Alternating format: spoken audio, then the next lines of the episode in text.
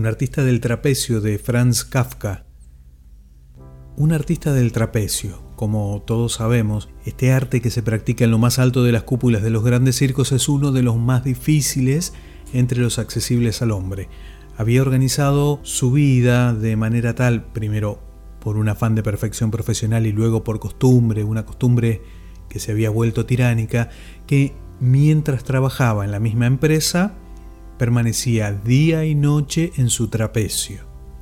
Todas sus necesidades, por cierto, muy moderadas, eran satisfechas por criados que se turnaban y aguardaban abajo. En cestos especiales para ese fin, subían y bajaban cuanto se necesitaba allí arriba.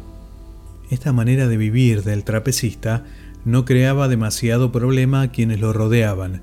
Su permanencia arriba solo resultaba un poco molesta mientras se desarrollaban los demás números del programa, porque como no se la podía disimular aunque estuviera sin moverse, nunca faltaba a alguien del público que desviara su mirada hacia él.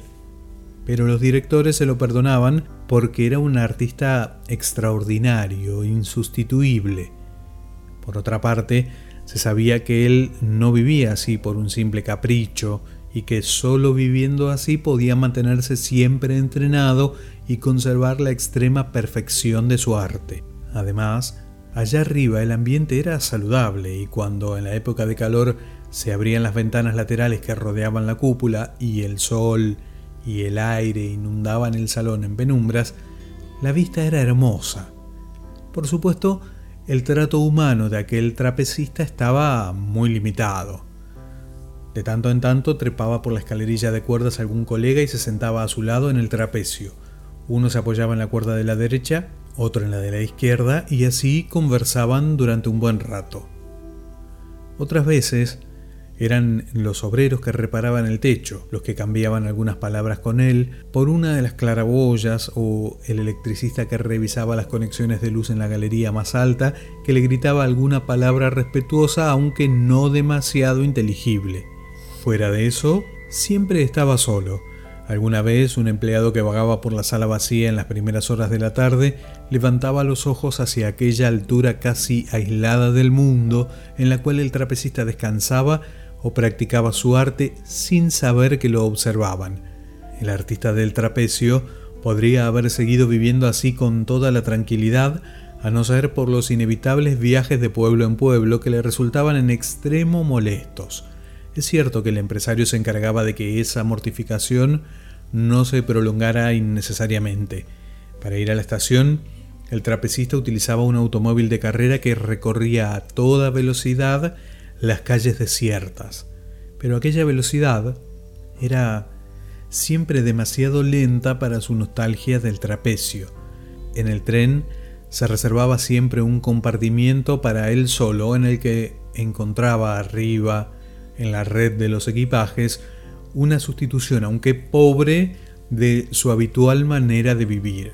En el lugar de destino se había izado el trapecio mucho antes de su llegada y se mantenían las puertas abiertas de par en par y los corredores despejados. Pero el instante más feliz en la vida del empresario era aquel en que el trapecista apoyaba el pie en la escalerilla de cuerdas y trepaba a su trapecio en un abrir y cerrar de ojos.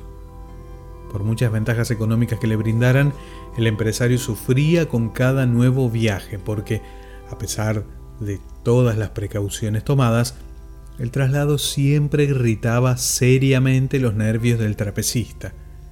En una oportunidad en que viajaban, el artista tendido en la red, sumido en sus ensueños, y el empresario sentado junto a la ventanilla leyendo un libro, el trapecista comenzó a hablarle en voz apenas audible, mordiéndose los labios, dijo que en adelante necesitaría para vivir dos trapecios en lugar de uno como hasta entonces.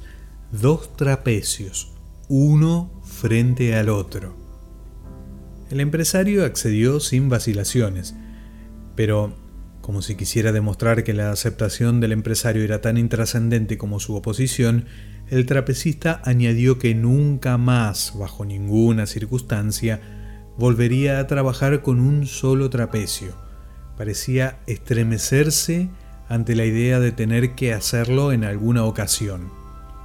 El empresario vaciló, Observó al artista y una vez más le aseguró que estaba dispuesto a satisfacerlo. Sin duda, dos trapecios serían mejor que uno solo. Por otra parte, la nueva instalación ofrecía grandes ventajas. El número resultaría más variado y vistoso. Pero, de pronto, el trapecista rompió a llorar. Profundamente conmovido, el empresario se levantó de un salto y quiso conocer el motivo de aquel llanto. Como no recibiera respuesta, trepó al asiento, lo acarició y apoyó el rostro contra la mejilla del atribulado artista, cuyas lágrimas humedecieron su piel. ¿Cómo es posible vivir con una sola barra en las manos? sollozó el trapecista después de escuchar las preguntas y las palabras afectuosas del empresario. Al empresario le resultó ahora más fácil consolarlo.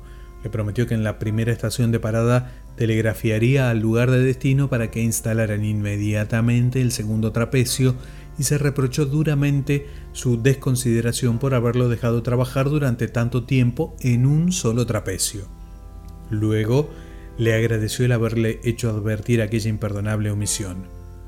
Así pudo el empresario tranquilizar al artista e instalarse nuevamente en su rincón. Pero él no había conseguido tranquilizarse. Muy preocupado estaba. A hurtadillas y por encima del libro miraba al trapecista. Si por causas tan pequeñas se deprimía tanto, ¿desaparecerían sus tormentos? ¿No existiría la posibilidad de que fueran aumentando día a día? ¿No acabarían por poner en peligro su vida?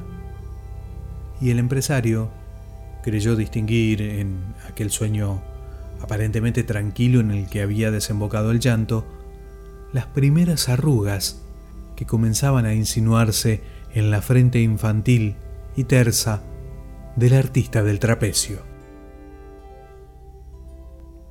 Escrito por Franz Kafka, un artista del trapecio.